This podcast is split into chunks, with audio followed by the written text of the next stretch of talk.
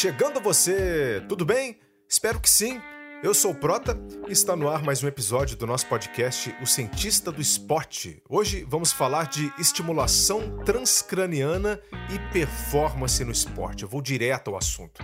É uma técnica relativamente nova que usa conceitos clássicos da neurociência e que vem chamando a atenção de atletas, técnicos e cientistas no mundo todo. Imagine você colocando eletrodos na cabeça para que uma corrente elétrica bem leve e focal estimule ou iniba áreas do seu cérebro relativas às funções motoras que são requeridas numa modalidade esportiva, pois isso já é realidade.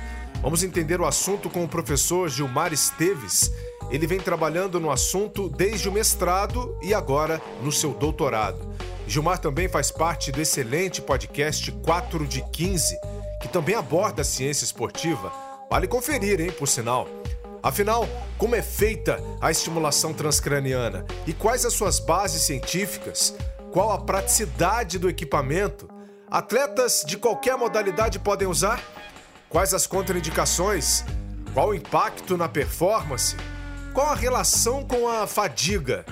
E também, Gilmar nos explica sobre a possibilidade do método ser considerado doping.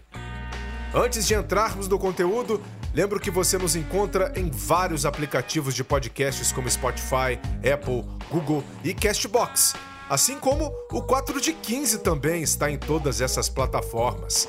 As referências do episódio de hoje estão no meu blog em ge.globo barra o cientista do esporte. Então, vamos lá? Acompanhe o episódio de hoje a partir de agora.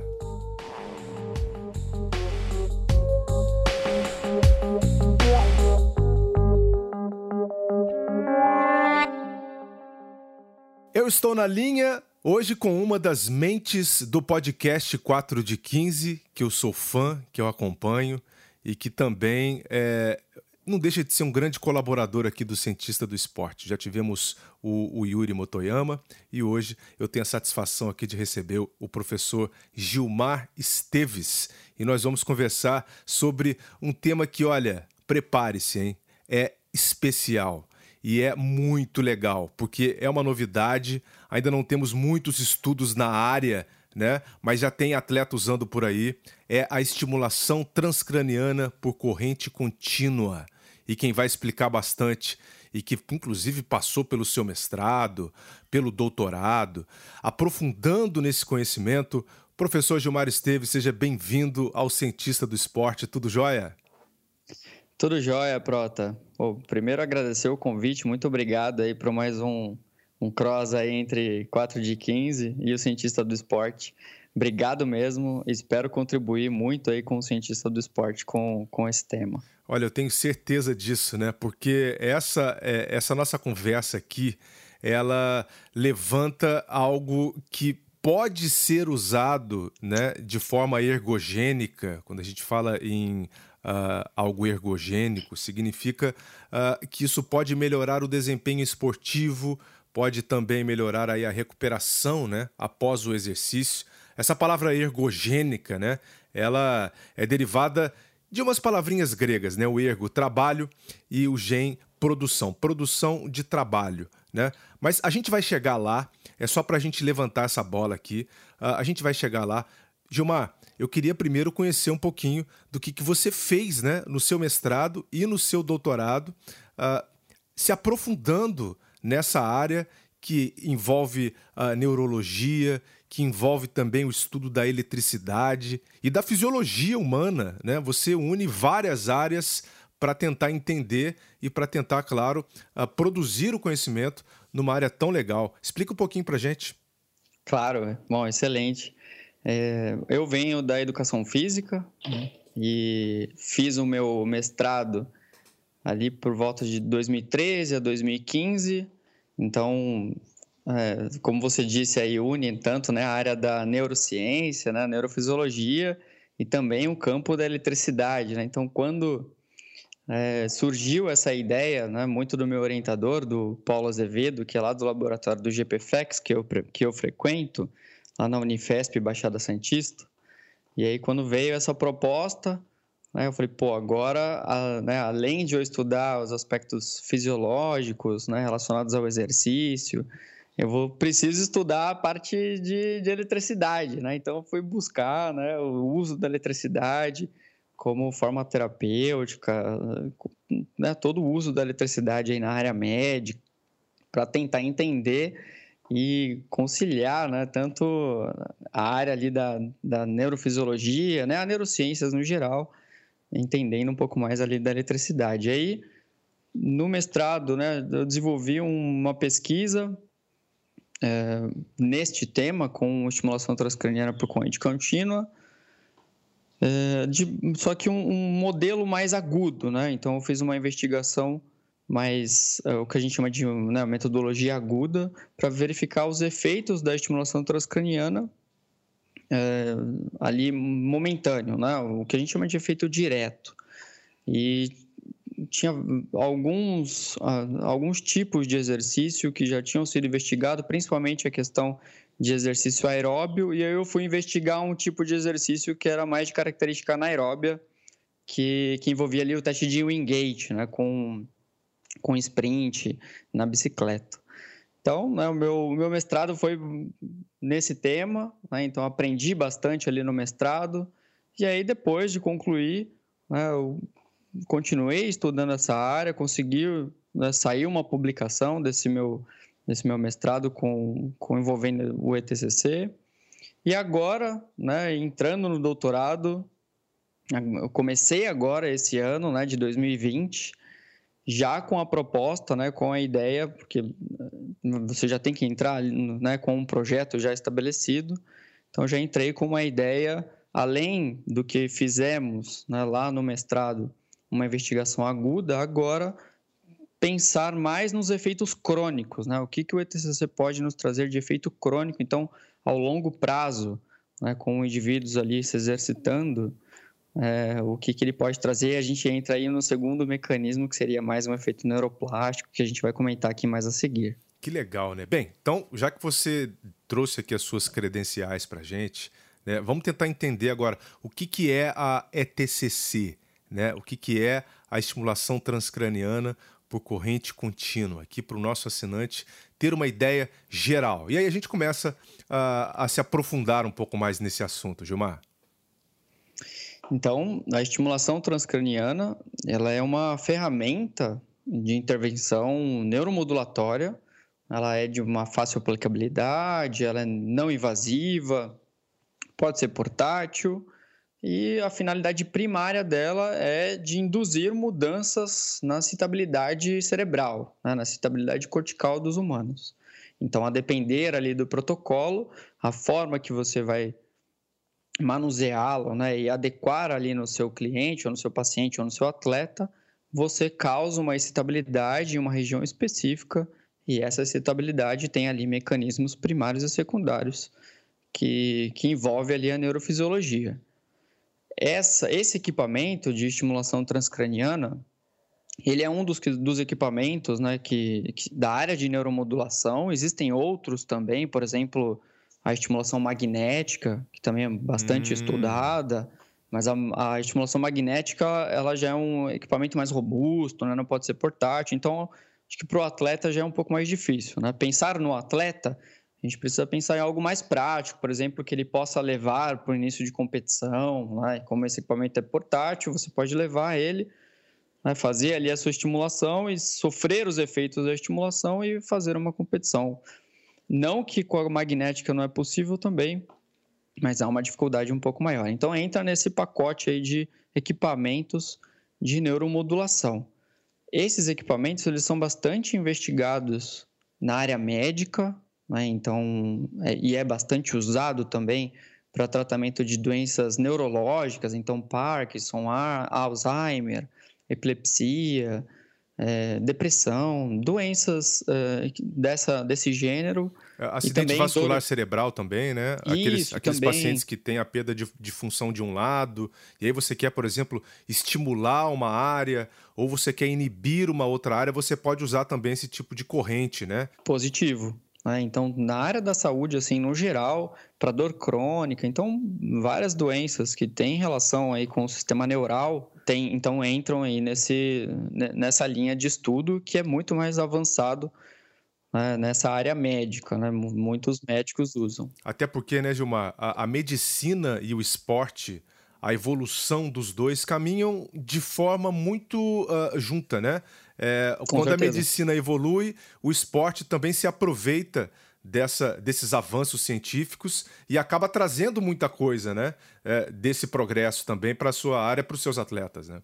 Pois é, e foi aí que algumas pessoas né, da área, algumas mentes brilhantes aí da nossa área, cientistas da área da, do treinamento, né, começaram a pensar na possibilidade, bom, por, se isso tem, se esse equipamento, né, esse método tem a capacidade de melhorar a função cognitiva, né, de melhorar o desempenho neural, né, de, de tratar essas doenças, por que não pensar nele como um possível é, recurso ergogênico, né, como um possível facilitador para o desempenho físico. Né? E foi aí que começou, então, a surgir algumas pesquisas o primeiro estudo com, com ETCC, no geral, foi ali 1998, né? Então, uns 20 anos atrás, mais ou menos, 22 anos. É recente, né? É muito recente, né? Isso na área médica e aí na área do exercício, o primeiro estudo que se tem publicado foi em 2007. Nossa. Com alguns pesquisadores investigando ali a relação do ETCC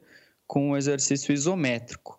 E aí, a partir ali, na, nessa década mais ou menos, é que começou a surgir é, mais estudos nessa área com, com ETCC e exercício. Bem, e como é que você aplica isso então? Você tem ali uma corrente, que tipo de corrente que é essa? Porque uh, o atleta, né, o, o, o, o, nosso assinante aqui, ele pode pensar assim, bem, mas eu vou botar uma corrente, vou botar eletricidade uh, no meu cérebro.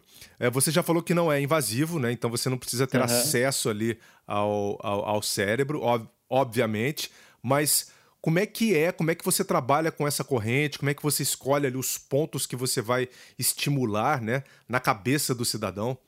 Excelente. É, eu digo lá no laboratório que eu sou o, o, estudante, a cientista aí, né, que fica dando choque no povo lá no laboratório, né? que não deixa de ser, né? Mas claro, é com uma corrente bastante baixa, né? Então, quando, gente, quando eu falo de corrente baixa, né, eu falo em relação de 1 mA a 2 mA.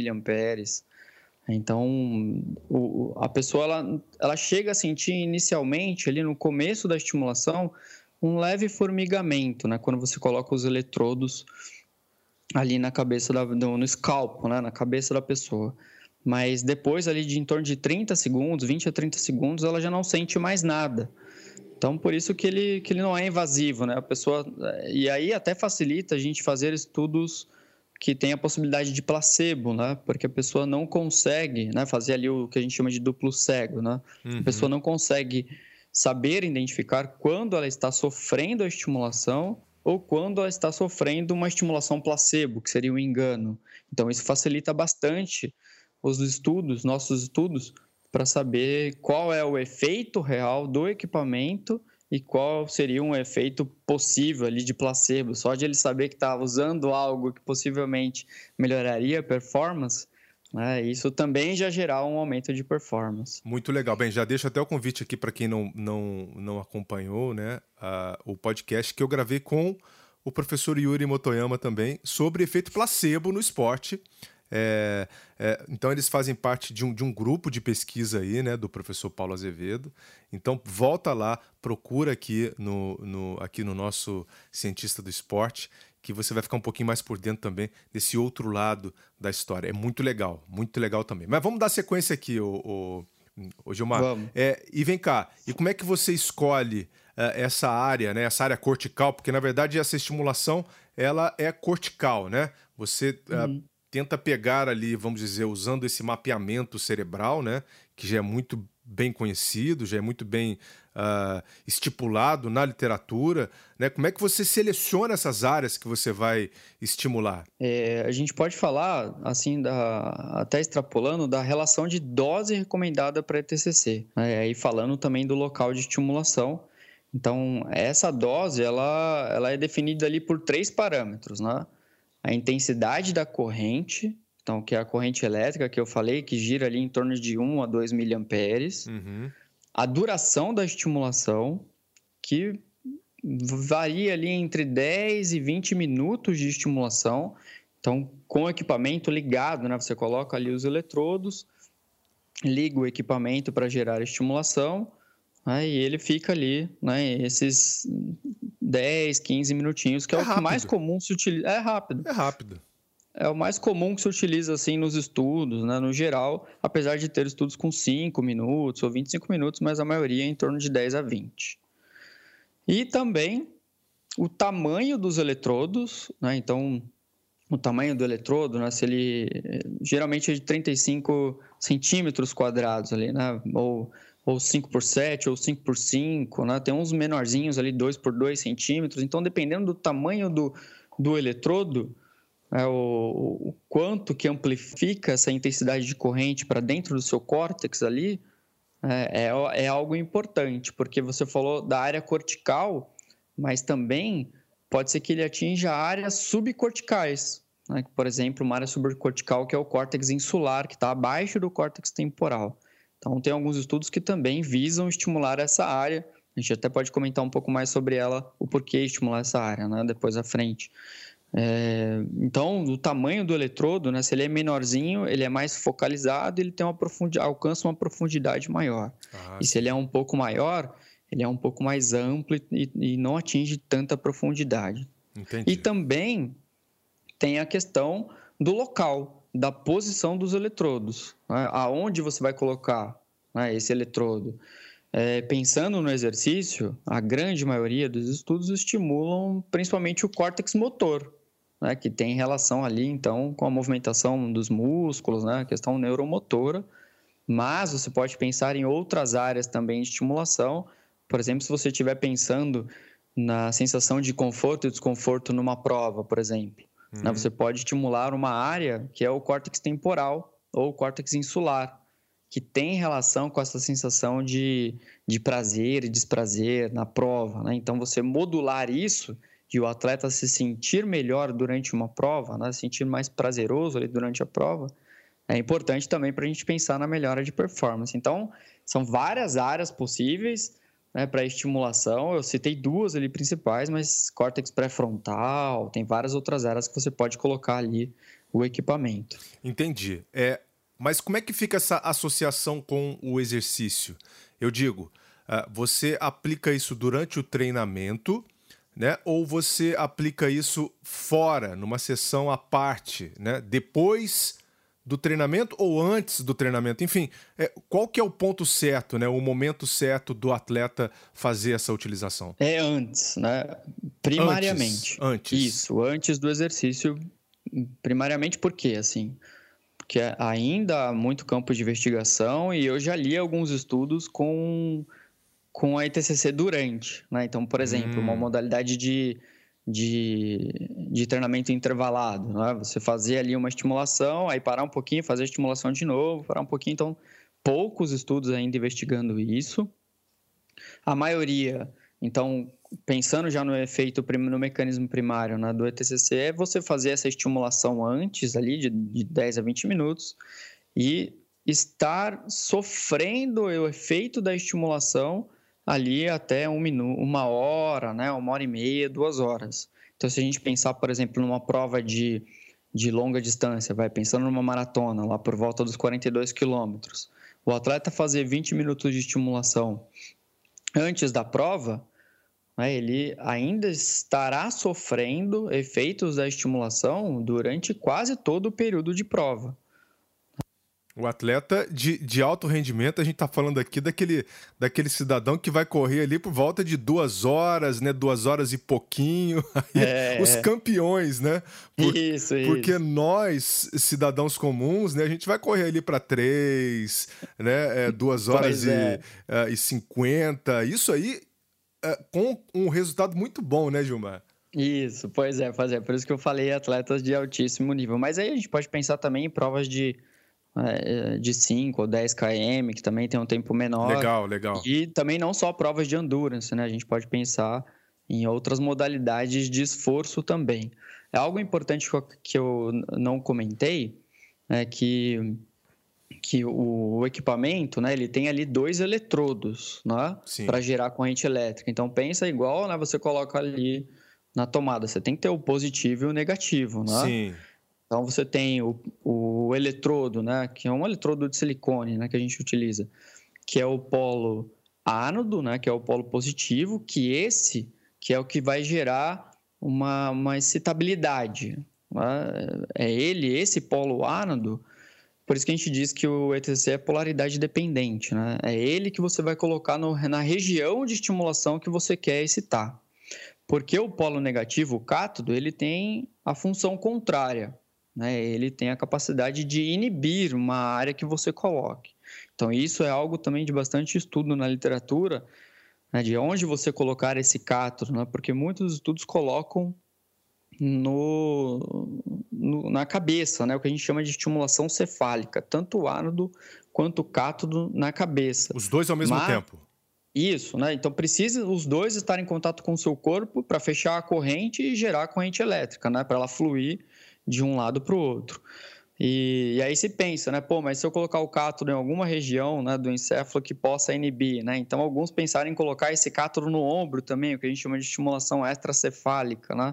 Então, pensa que você precisa colocar os dois eletrodos no seu corpo, né? E pensando se você quer excitar alguma área ali do córtex, você colocar o ánodo, né, o eletrodo positivo, em cima dessa, dessa região que você quer estimular. Muito legal. E aí, colocou, fez a estimulação, né? É, quais são os efeitos né, no organismo mesmo assim? assim Para a gente entender um pouquinho dessa fisiologia, né? É, quais são os efeitos diretos, né? Tanto no, no, no sistema nervoso central, falando aqui de estimulação cortical uh, ou subcortical, é, e também muscular. O que, é, qual uhum. é o uhum. impacto disso no nosso sistema uh, periférico, né? incluindo o impacto no sistema uh, cardiovascular né? Que é Sim. é importante eh, quando a gente fala de exercício e treinamento aeróbio. Bom, essa é a parte mais legal, né? Quando entra agora na fisiologia, os mecanismos, é a parte mais gostosa de, de estudar. Então, né, o nosso laboratório, ele estuda muito a relação de fadiga em exercício. Né? Então, foi daí que eu comecei a me interessar por esse tipo de equipamento. A Perfeito. gente utiliza bastante recurso ergogênico, estuda cafeína, bicarbonato de sódio, lactato, aplicação de gelo. Então, vários recursos ergogênicos que são capazes ali né, de, de melhorar a performance e protelar a fadiga. E aí, quando a gente fala de fadiga, a gente sabe que é algo multifatorial. Né? Não tem um, uma explicação é, correta assim sobre ah isso realmente que causa fadiga, né? Então ele é multifatorial, várias vários fatores podem levar à fadiga, né? fadiga central, fadiga mental, fadiga periférica e todas ali unidas, né, em uma só. Então quando a gente pensa em fadiga, a gente pensa em algo como um todo. Então pensar em um equipamento que vai estimular o seu sistema nervoso central é, e, e fazer com que você melhore a performance, ele pode melhorar essa performance por diversas possibilades. Né? E aí entra nos locais de estimulação, né? qual local que você quer estimular e várias outras. Mas aí falando então, ainda antes de pensar nesse mecanismo primário, né? você, quando você estimula a região cerebral, você pensa tanto a nível microscópio, né? então molecular e celular, e também a nível macroscópio, né? quanto do, o efeito no cérebro todo que ele pode, pode produzir. Né? Então, essa fraca corrente elétrica transcraniana induzida, ela vai fluir ali do ánodo para o cátodo, vai passar naquele tecido neuronal e aí vai promover excitabilidade, que seria ali o fator primário, o mecanismo primário, ou uma plasticidade neural, que seria ali o secundário. É, agora, de fato, falando do, do efeito primário. O que, que o ETCC promove, né? o que, que ele provoca ali nas suas células neuronais que sofrerão essa estimulação. Perfeito. Ele vai, ele vai facilitar o disparo neural. Então, ele vai agir ali né, na polarização dos seus neurônios. Então, os neurônios que estão expostos a, ao estímulo elétrico, é, eles vão terão uma facilidade maior para gerar um, um, um, impulso elétrico. Né? Então, aprofundando um pouco mais, todas as nossas células, né, pensando ali nas células neuronais, outras do corpo, é claro, mas pensando ali, por exemplo, no neurônio motor, que vai levar o impulso elétrico para o seu músculo se mexer. Uhum. Eles têm uma capacidade elétrica, certo? E aí a gente diz que essa capacidade elétrica dele em repouso a gente chama de potencial de membrana. Então, esse, esse estímulo elétrico ele vai conseguir modular esse potencial de membrana, facilitando para que ele atinja ali um limiar para gerar um potencial de ação. Então, fazendo essa facilidade, né, aumentando ali essa, essa possibilidade de gerar um potencial de ação, então você tem mais potencial de ação chegando para aquele músculo, o que, né, possivelmente, então ele vai é, trabalhar de forma né, melhor, né, mais acentuada, de forma mais prolongada, protelando a fadiga.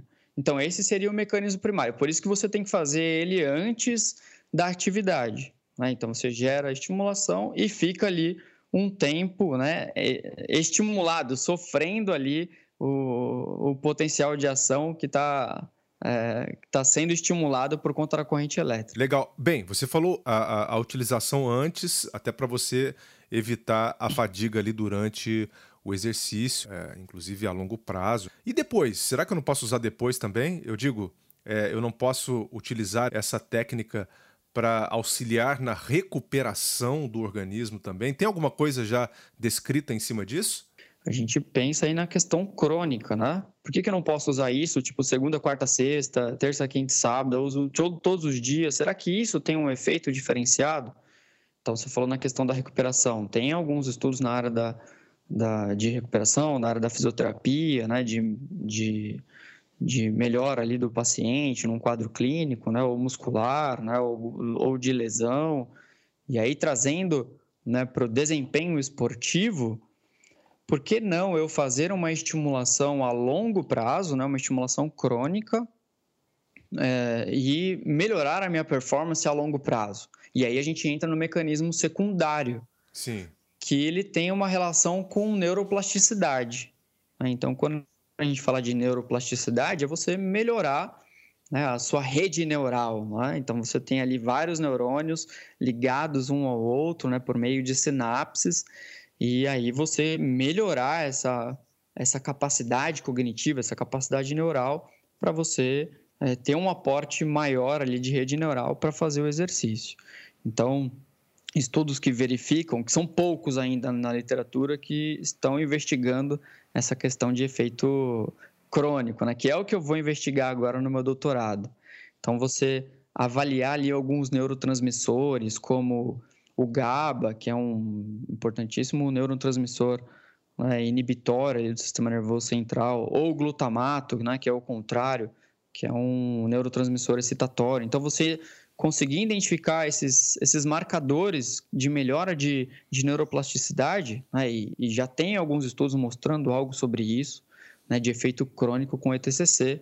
Então, esse seria né, um, um outro mecanismo, uma outra possibilidade de uso dessa ferramenta ao longo prazo. Olha, eu tô, eu tô muito curioso, viu? eu tô muito curioso para ver como isso funciona na prática, né? Mas acho que você pode adiantar para a gente que tipo de equipamento é esse, né? É, se isso uh, pode ser adquirido aqui no Brasil, se é um, se é um trombolho, né? Uma coisa gigantesca assim, ou se o atleta pode carregar, né? Para todos os lados. Como é que funciona hoje a aplicabilidade disso? Então, o equipamento é bastante simples.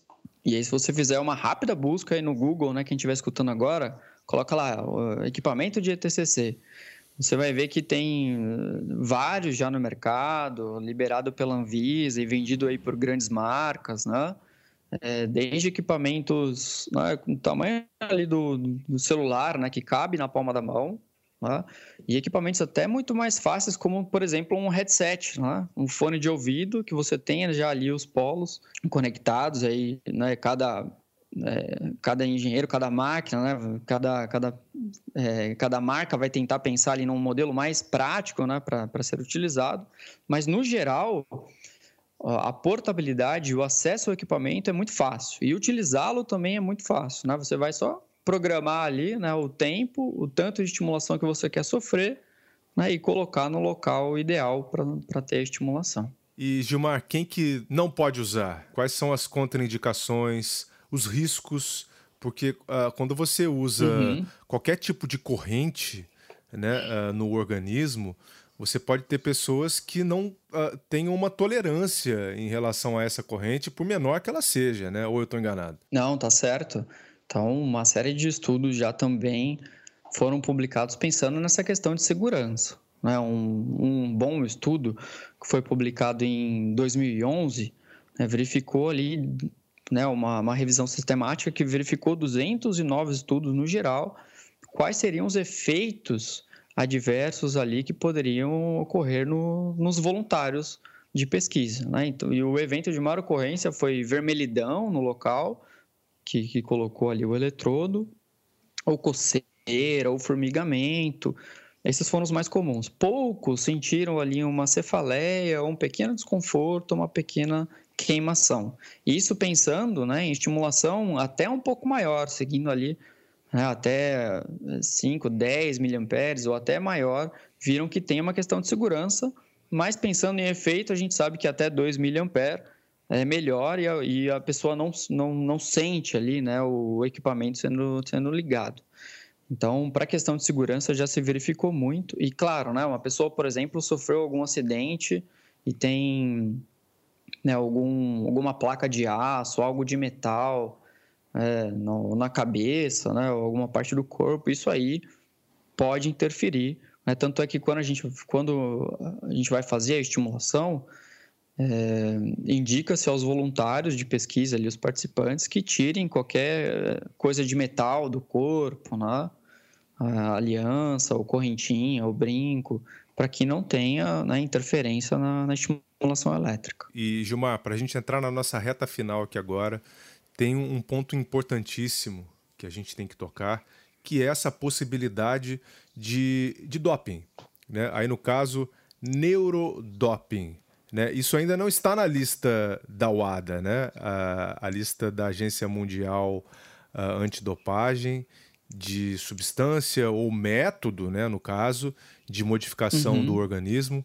É, onde você acha que isso vai parar? Você acha que com a evolução dessa tecnologia isso pode ser revisto pela WADA em algum momento? Com certeza, Prota.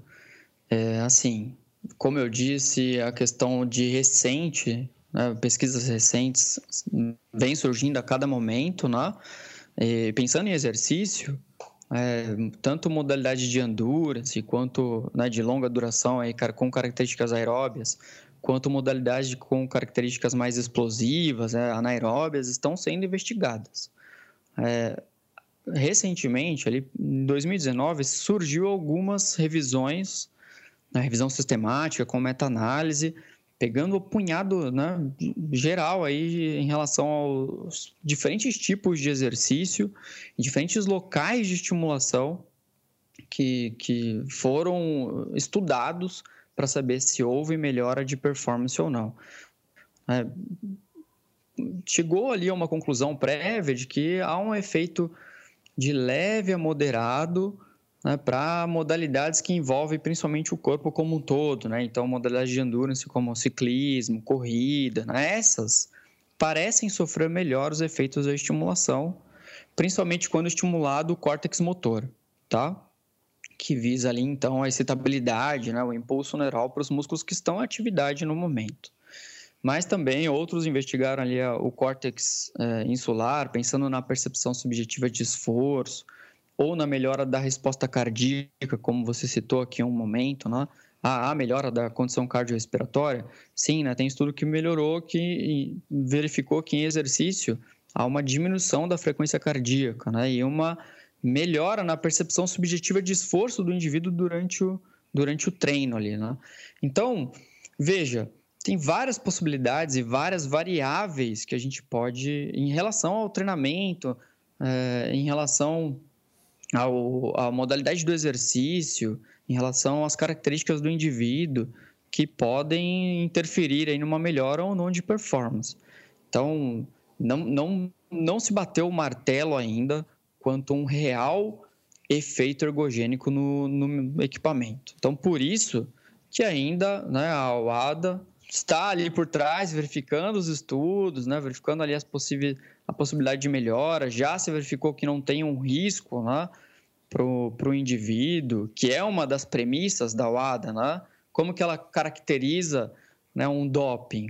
Né? Ou precisa né, ter um possível efeito ergogênico, né, um efeito benéfico no desempenho, apresentar riscos potenciais à saúde do atleta e violar o espírito esportivo. Então, se dessas três, duas bater, né, a UADA caracteriza isso, o, o equipamento, ou aquela substância, como um recurso ergogênico.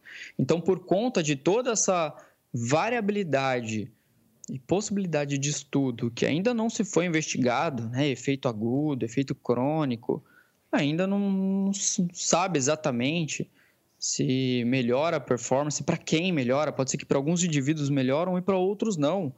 Então, por isso que ainda há necessidade de muitos estudos nessa área, é, investigando diversas variáveis para a gente realmente caracterizar isso como um possível recurso ergogênico ou também como um neurodoping. É, porque assim, eu fico pensando como é que você poderia identificar um indivíduo que tenha feito uso da, desse, desse equipamento, por exemplo. Entende o que eu estou dizendo? É, Entendo. É, porque assim, não é uma substância que você possa é, localizar no organismo através de um exame. É, e como você poderia identificar uh, algum tipo de variação, por exemplo, de atividade cerebral? É, é, é muito complicado realmente para o ADA falar assim: olha, você usou, né? fulano, você não usou. É, quais são os, os, padrões né, e os parâmetros que deveriam ser medidos para isso? É, isso que ela vai ter que se preocupar. Né?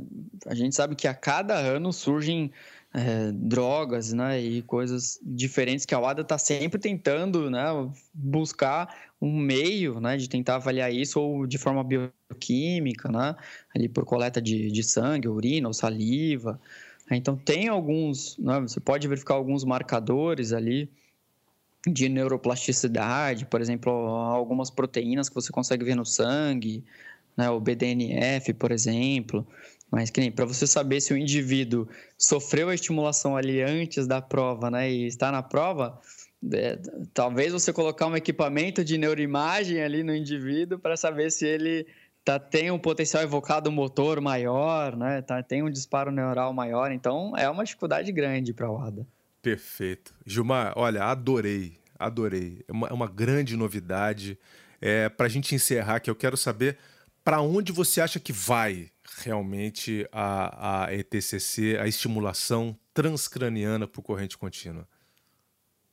Bom, isso é algo que eu que eu estou investigando agora no meu doutorado, né? Então agora os próximos três, quatro anos eu vou focar nessa questão de, de neuromodulação é, e verificar o possível efeito crônico em relação a isso né, e acompanhar a literatura, o que vem surgindo de novidade em relação ao efeito agudo também. Né, porque eu acredito que há uma grande chance de, de o indivíduo ter ali uma melhora de performance. E ainda, pensando também em relação ao protocolo, tem alguns equipamentos surgindo novo também, como High Definition, ETCC, né? Que é um equipamento um pouco mais robusto, né? Com os eletrodos um pouquinho menores. Já tem até alguns estudos sobre ele bem recente, agora 2019, 2020, que é um equipamento que consegue se aprofundar um pouco mais ali, ser um pouco mais focalizado na área. Então, por conta de todas essas possibilidades de protocolo e variáveis, é, para se investigar, é, eu vejo uma grande possibilidade ainda né, no avanço da ciência, né, da ciência esportiva com neuroestimulação. Eu acho que é bastante promissor. Muito legal. Gilmar, obrigado, viu? Obrigado também aí ao 4 de 15. É, deixo aqui a hum. indicação para quem não conhece, mais uma vez, né? O podcast em todas as plataformas aí de, de podcast, agregadores, né? Como a gente chama. Muito bacana. É, a sua contribuição aqui foi sensacional. Fico te esperando então aí para uma próxima, né? Para a gente fazer, quem sabe, uma mesa redonda aqui sobre Certeza. esse assunto de novo. Tá joia? Valeu, Prota. Pô, eu que agradeço. É um, um assunto que eu gosto bastante de, de estudar, principalmente quando entra nessa área de fisiologia, que é o que, que move a gente, né, nessa área esportiva. Então agradeço mesmo muito você pelo convite, tá? E, e siga eu com o podcast, né? O Cientistas do Esporte. Gosto muito de ouvir os episódios também. E, e, vamos jogar essa podosfera aí pra frente. Vamos nessa. Tá aqui com a gente o professor Gilmar Esteves, no Cientista do Esporte. Valeu, Gilmar. Que tema, hein?